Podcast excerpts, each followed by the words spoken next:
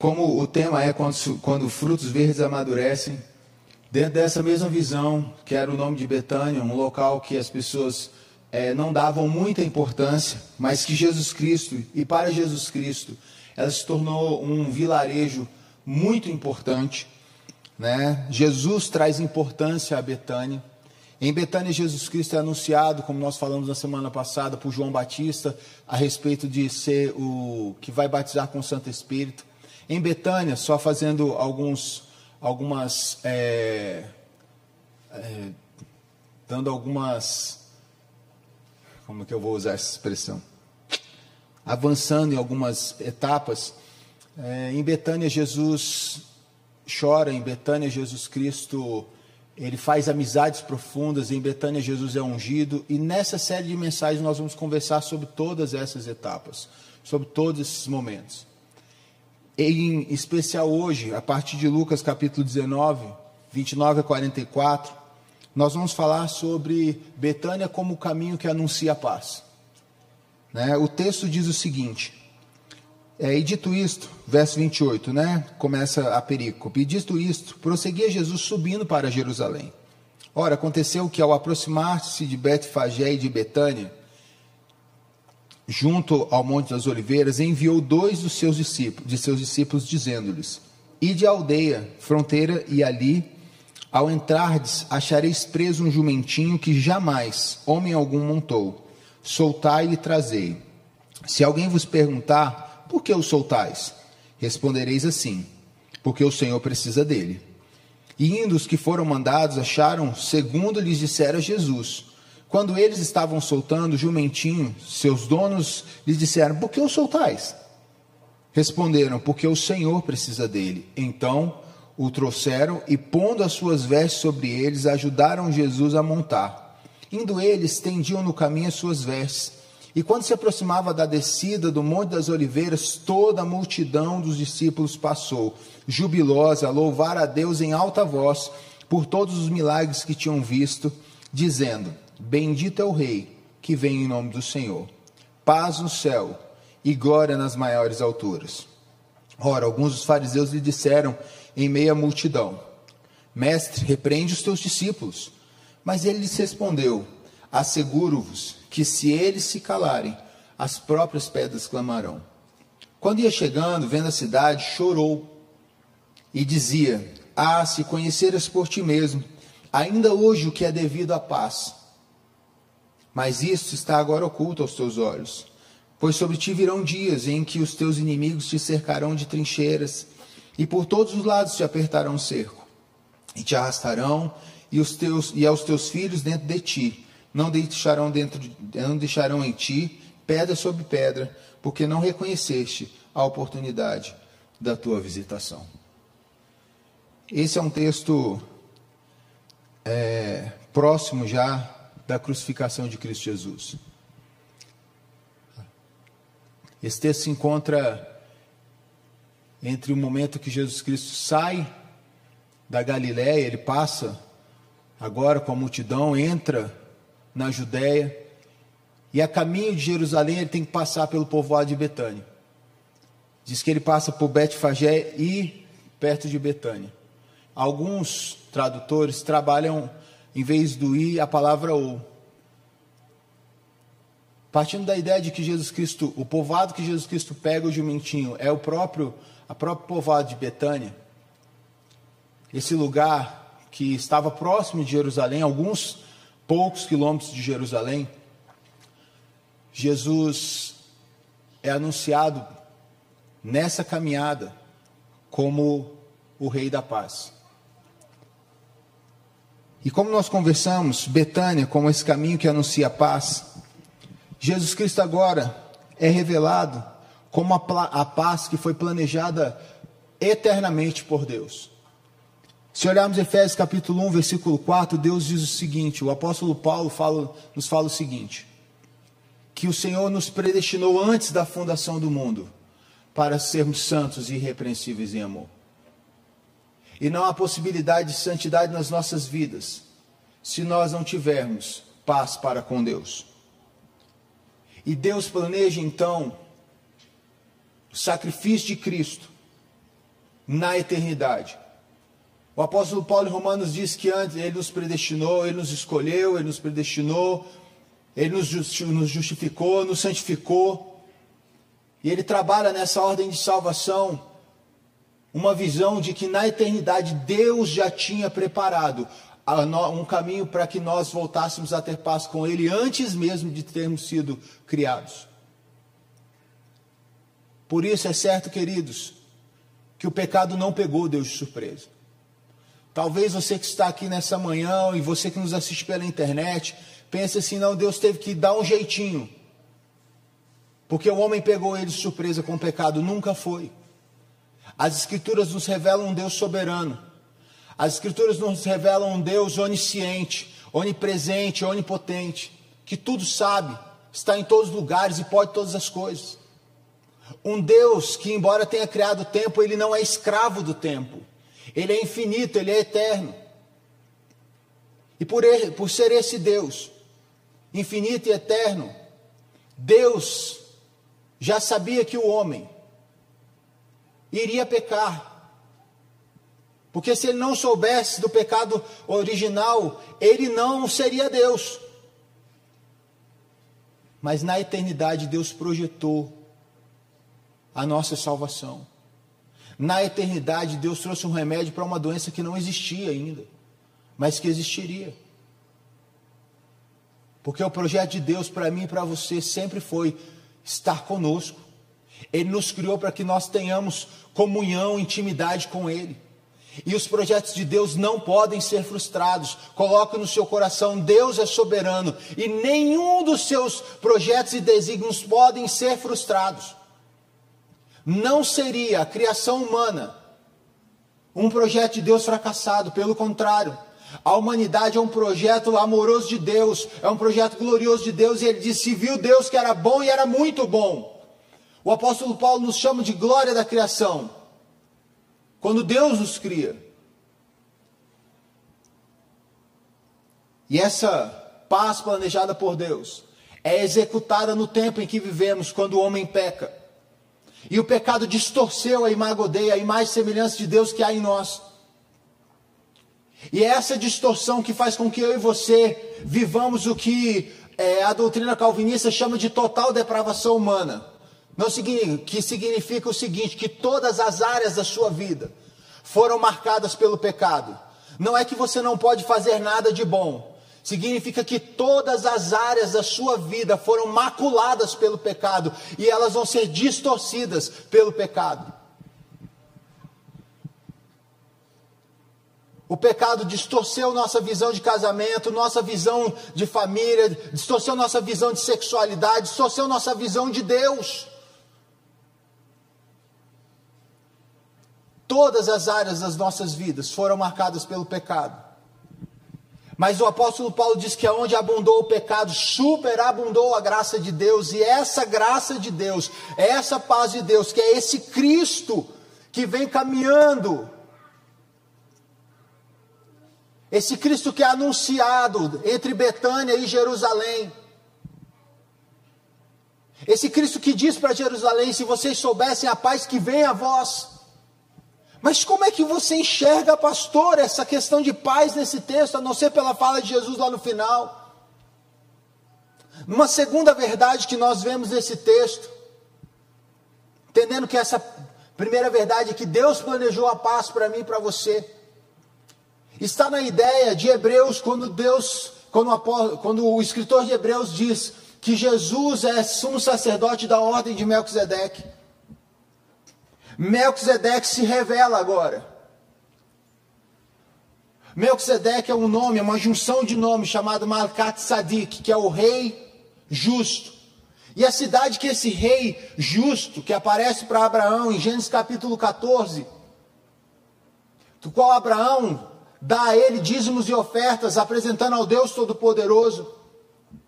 Ele era rei de uma cidade chamada Salém, que é a palavra antiga de Shalom, é a palavra arcaica para a palavra shalom, que significa plenitude e paz.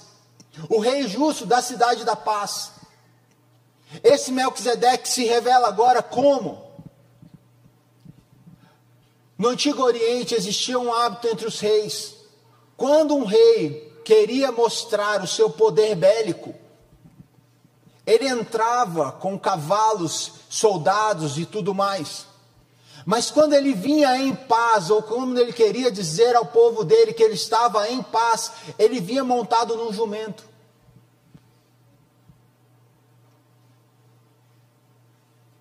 E Jesus Cristo, agora, ele vem, não para mostrar como um Davi bélico, o descendente de Davi que vai sentar num reino geográfico, espacial, que vai tomar conta ali de Israel e Israel vai ser o dominante das próximas nações. Não, ele vem e se mostra como aquele que vem trazer paz.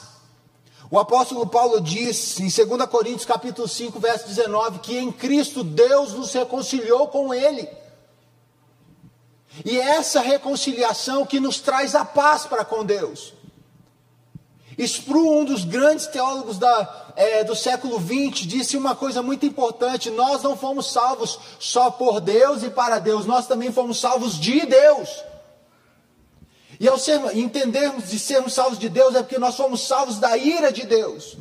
Hoje nós vamos participar de uma mesa em que Cristo levanta o cálice e diz: Hoje vocês vão beber do cálice que é a nova aliança no meu sangue, mas eu vou beber o cálice da ira, porque se eu não beber esse cálice, vocês não podem beber do meu cálice. É por isso que Cristo na cruz diz: Eli, Eli, lama sabachthani, Deus meu, Deus meu, por que me desamparaste? Porque os nossos pecados rompem Jesus. E a separação que nós tínhamos em Cristo foi acabada, foi exterminada, e ele diz isso: está consumado. O véu do santuário se rasga, o Santo dos Santos está próximo a nós. Nós podemos entrar no Santo dos Santos.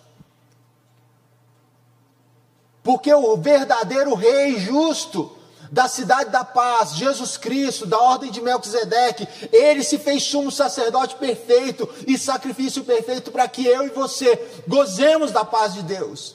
E ele mesmo diz: Eu dou a minha paz a vocês, não como o mundo a dá. O apóstolo Paulo diz que a paz de Cristo seja o hábito dos vossos corações. Paz aqui não é uma ausência de tribulação, mas é uma tranquilidade de que você não está só nas suas crises, de que você não está só nas suas decisões. Existe um Deus que está com você, existe uma mão poderosa que abençoa a sua vida. Uma terceira verdade que esse texto me traz desse caminho que anuncia a paz, desse, dessa paz de Deus que agora entra, está a caminho de Jerusalém, onde uma multidão começa a dizer e, e citar textos antigos. Zacarias capítulo 9, versículo 9, é reafirmado nesse momento.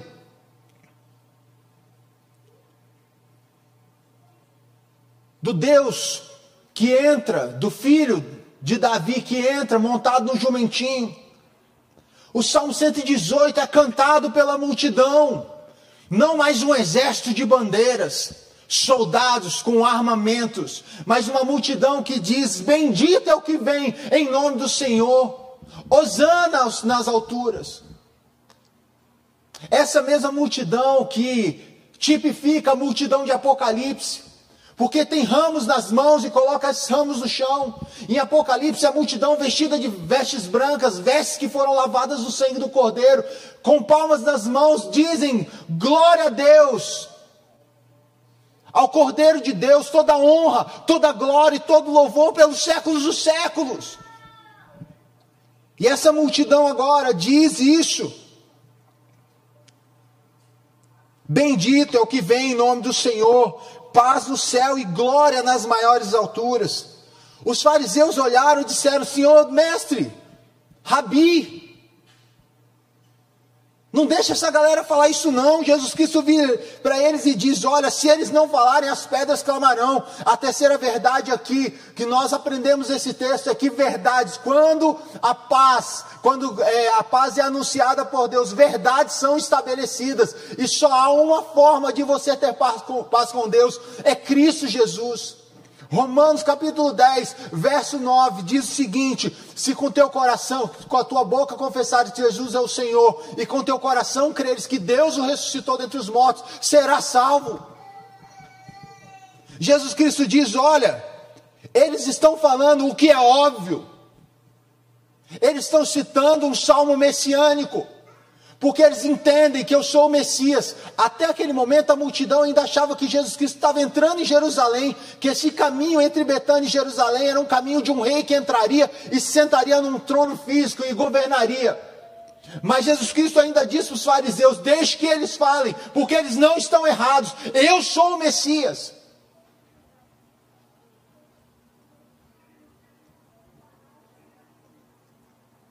E se eles não falarem, outros falarão. Mas uma coisa é certa, não tem como negar essa verdade: Jesus é o Senhor. E se você veio aqui nesta manhã, se você nos assiste pela internet, é, ainda tem dúvida disso, deixa eu te dizer: não há uma verdade tão clara e límpida nas Escrituras como Jesus é o Senhor. Ele é mais do que um mestre, do que um líder, do que um psicólogo, do que um administrador, do que qualquer outra coisa. Ele é Deus, ele é o Filho de Deus, ele é o nosso redentor, ele é o nosso Messias. E nós não podemos nos esconder dessa verdade, e muito menos esconder essa verdade.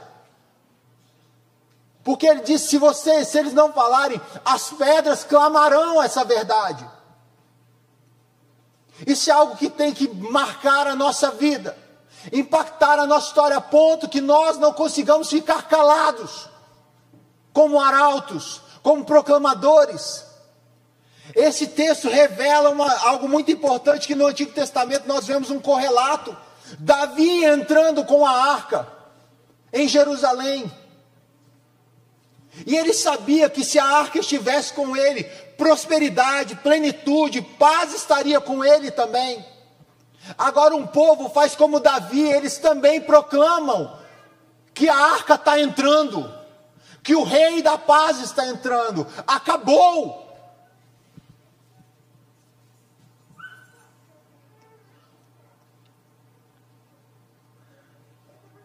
E nós precisamos viver da mesma forma, queridos. Entendedores de que Jesus Cristo é muito mais do que um filho de Davi que sentou num trono para governar belicamente. Mas ele é o Senhor do reino. Ele se assenta no trono eterno. E de lá ele vai julgar os vivos e os mortos.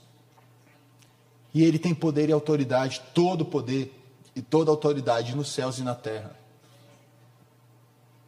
Como já dissemos aqui muitas outras vezes, a pandemia não pegou Deus de surpresa, embora nós sejamos tristes nesse final de semana pela marca de mortes que o nosso país teve. Acredito que todos vocês aqui, ou boa parte de todos vocês aqui, foram tocados por essa pandemia de alguma forma. De mentor a primo, a tio, a amigo, do coração eu perdi vários. Isso me surpreende porque eu vivo no tempo, mas isso não surpreendeu a Deus. E ainda que isso tenha acontecido, Deus continua sentado no trono, Jesus continua sentado no trono, sendo o Senhor das nossas vidas. E nós precisamos clamar a este Senhor, porque do trono Ele responderá às nossas orações. Só Cristo pode responder às nossas orações. Só Ele precisamos buscar, clamar. Porque se Ele não pode resolver, ninguém mais pode. E a Bíblia diz que se porventura Deus não negou o seu próprio filho, ele negaria qualquer outra coisa ao seu povo. Clamemos ao Senhor. Clamemos ao Senhor. Porque o consolo dessa nação só pode vir do Espírito Santo de Deus. O consolo dos corações lutados, de pais que perderam filhos mães, filhos que perderam pais e mães, amigos. Esse consolo só quem pode dar é a presença de Deus. Os três P's que Deus deu ao mundo, para que esse mundo possa ser transformado e consolado, é a presença dEle, a palavra dEle e o povo dEle. E nós precisamos ser esse instrumento de Deus para trazer consolo e cuidado aos corações daqueles que necessitam. Precisamos ser a voz que clama, dizendo: Bendito é o que vem, em nome do Senhor. E ao falar em lágrimas, esse texto me aponta que o caminho que anuncia paz também revela o caminho das lágrimas. Jesus Cristo para diante de Jerusalém. Entre Betânia e Jerusalém, ele olha, ele para um determinado momento, ele olha a cidade. Ele sobe num local alto ele olha a cidade. E ele chora pela cidade de Jerusalém.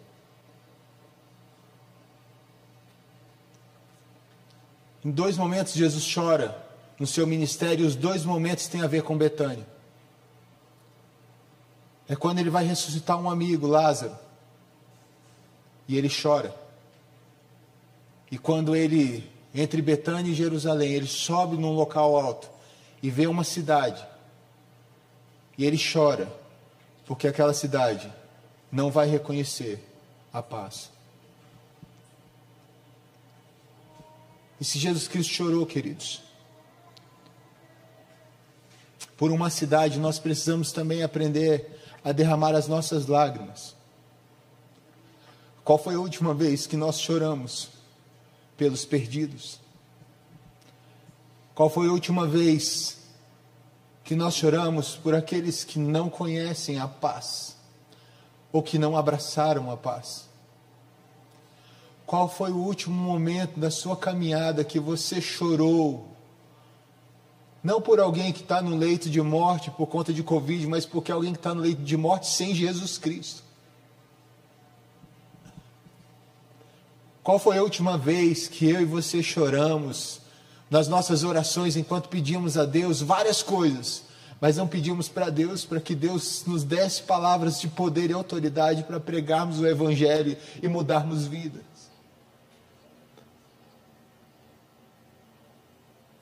Qual foi a última vez que nós oramos pela atual situação de miséria espiritual, emocional, moral do nosso país? Sem ficar apontando ideologias, partidos, mas porque sabemos que esse mundo jaz no maligno. Qual foi a última vez que nós choramos pelas pessoas que estão enlaçadas pelos laços demoníacos?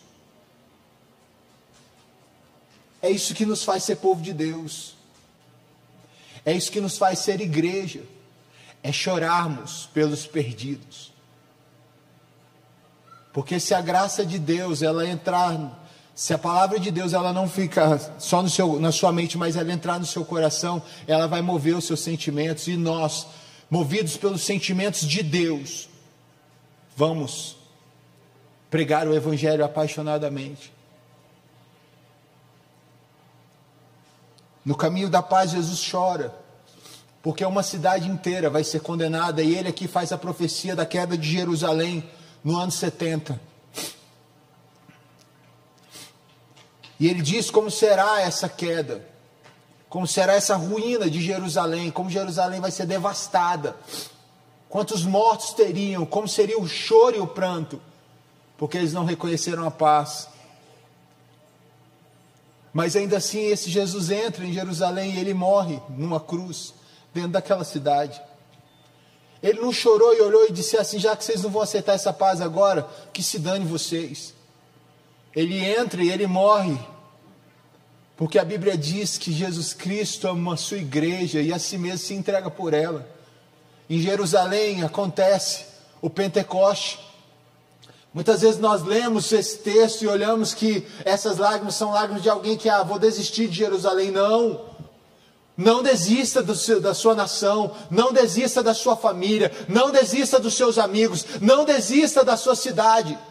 Porque Jesus, o mesmo Jesus Cristo que chora por Jerusalém é o que derrama o Espírito sobre a sua igreja no dia de Pentecostes. Se ali em Jerusalém, povos de todas as línguas e nações ouvem da glória de Deus e Jerusalém, Judéia, Samaria, até os confins da terra, nós estamos aqui hoje, comissionados por esse mesmo Deus, para vivermos da mesma forma, chorando pelas cidades perdidas, chorando pelos perdidos e investindo as nossas vidas no peso de sacrifício.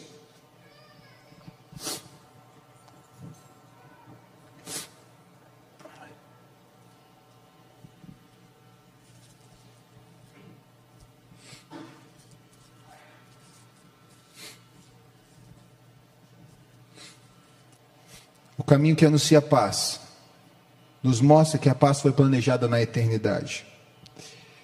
O caminho que nos anuncia a paz, essa cidade que os frutos verdes têm amadurecido, foram amadurecidos pela presença da árvore da vida. Revela o rei justo da cidade da paz.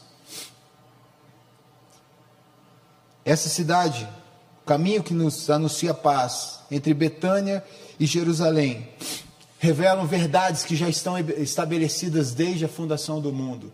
Jesus é o Senhor. Confesse a Ele: não há paz sem Cristo. Não há paz real sem Cristo. Não há paz fixa sem Cristo. Por fim, no caminho da paz, muitas vezes as lágrimas escorrem dos nossos olhos.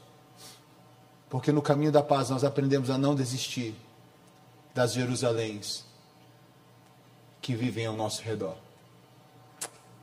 Feche seus olhos, oremos ao Senhor, para que logo depois experimentemos dessa mesa maravilhosa que revela o Deus que fez uma paz entre nós e Ele por meio de Cristo Jesus, nosso Senhor.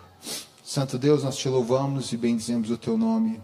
Pedimos ao Senhor que o Senhor coloque a tua palavra nos nossos corações de forma que ela mexa conosco todos os dias. Nos ensina, Deus vivo, a aplicar a paz do Senhor em todas as situações da nossa vida. Entendendo que Tu és soberano, entendendo que Tu és perfeito, santo, Tu és amoroso, e que o Senhor, ó Deus, está conosco em todos os momentos das nossas caminhadas. Ensina-nos a ter o mesmo anseio no coração como de Cristo. Chorar por uma cidade perdida mas investir as nossas vidas para que a paz do Senhor e o teu Espírito seja derramado sobre ela. Nós oramos assim em nome de Jesus. Amém e amém, Pai.